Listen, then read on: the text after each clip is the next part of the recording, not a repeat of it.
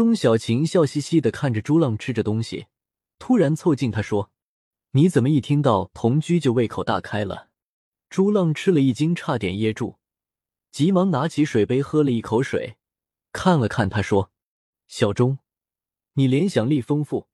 好了，吃饱了，走吧。”两人打车来到钟小晴住的天元公寓四十九层。回家之后，钟小晴急忙先去洗澡。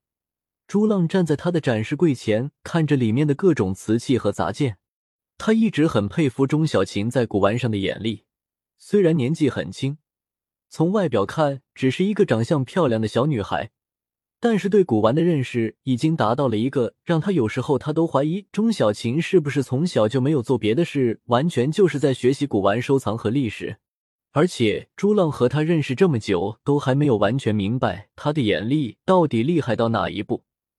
刚开始的时候，他一度觉得自己和钟小琴对古玩的眼里不相上下。但是随着逐渐的了解，他发现钟小琴似乎有意的隐藏了很多真正的实力。即便如此，他都很难赶上他目前对他公开展示的水平。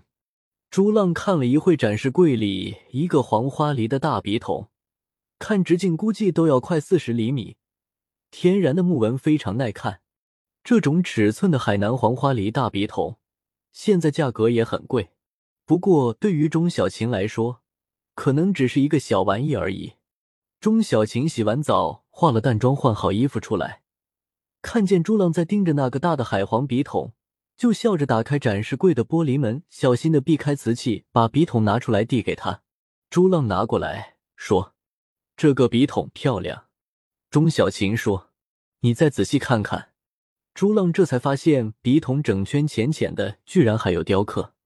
而且题材还是气势磅礴的山水人物，浅的几乎看不见的雕刻能够出现这样一种气势，确实非常罕见。钟小琴说：“一般人都很难注意到上面居然还有雕工。”朱浪说：“民国的。”钟小琴说：“民国初年的雕工很奇特，不仔细看是素面，仔细看又有精湛的刻工，很有意思。找不到第二件。”朱浪嗯了一声，把笔筒递给他。钟小琴并没有伸手，说：“你喜欢啊？”朱浪笑着说：“你的东西我都喜欢，这件应该是你柜子里最便宜的东西了。”钟小琴说：“有眼力，这东西看上去大，但是还真是最便宜的了。你喜欢，让给你。”朱浪说：“你是觉得最便宜了，我可能不觉得价格便宜。”钟小琴看着他说：“喜欢就给你个价，打钱给我东西归你。”朱浪犹豫了一下说：“不要了，你放在柜子里的一定自己也喜欢的。”钟小琴看着他的眼睛说：“给我一万，你拿走，别和我婆婆妈妈的。”虽然之前钟小琴给他的东西都很便宜，但是都是小东西，大家都拿去卖了赚钱。但是这个笔筒极具收藏价值。随时都能出手赚钱，买了一般都不会舍得随意卖出，所以钟小琴说卖给他已经有点意外，这个价格更加让朱浪有点吃惊。朱浪说：“小钟，虽然我们是兄弟，你也别不好意思和我要钱。”钟小琴清澈的大眼睛白了他一眼，说：“有大猛在，你说兄弟就算了，现在就我们俩，你还兄弟兄弟的，真想踢你一脚。”朱浪说：“这个笔筒连我随便都能拿去卖二十万，你一万就给我，那不是白送？我可不敢要。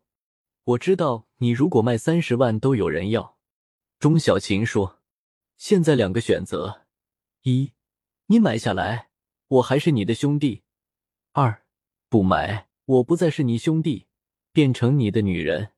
你选吧。”朱浪顿时眼冒金星。想了一会，才明白里面的意思，咽了口水说：“那我买吧，不过你放心，我自己收着不卖。”钟小晴哼了一声，去冰箱拿了一罐饮料，冲洗干净，光着玉足盘腿坐到沙发上，面对着阳台喝着饮料。朱浪拿着海皇的笔筒也走过去，坐在面对阳台的单人沙发上，拿出手机转了一万到钟小晴的微信里。钟小琴的手机立刻传来收到转账的声音。钟小琴扭头看看他，说：“朱浪，你觉得和我交往开心吗？”朱浪嘿嘿笑着说：“当然了，你每天都给我钱赚，我能不开心吗？”钟小琴看着他，似乎研究了了一会，说：“见钱眼开，如果不给你便宜占，你还开心吗？”朱浪点头说：“开心，因为已经占过便宜了，永远都开心。以后我让你占便宜。”钟小琴一听，突然开心起来，说：“还挺会说话的。那你现在让我占占便宜呗？”朱浪一看他的样子，是发自内心的一种喜悦，只好装着很单纯的问：“怎么占？去店里吧。”边走边说。钟小琴看着他的眼睛，迟疑了一下，才说：“走呗。”每次都像我要吃了你一样。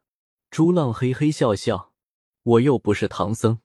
钟小琴拿起手机，一边接受了朱浪刚发的一万块钱，一边说：“等下，我看看师傅刚才发什么了。”钟小琴按下语音，传来他师傅潘啸天威严沉稳的声音：“钟小琴，你在忙什么？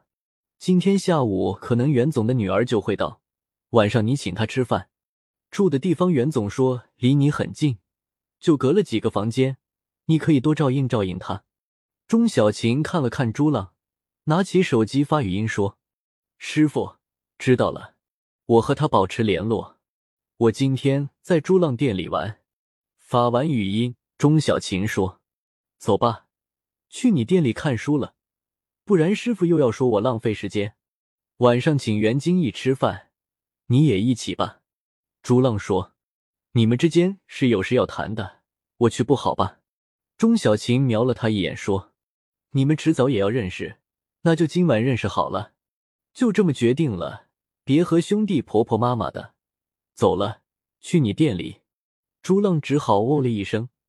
两人离开钟小琴的家，直接叫车来到朱浪的店里。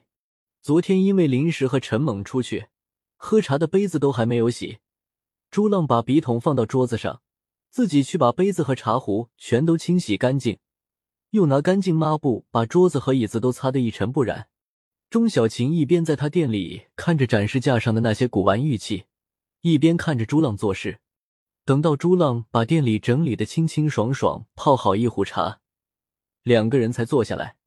钟小琴雪白的纤手拿起茶杯抿了一口，说：“朱浪，你还蛮勤快的，要不以后我们合伙开一家大点的店怎么样？”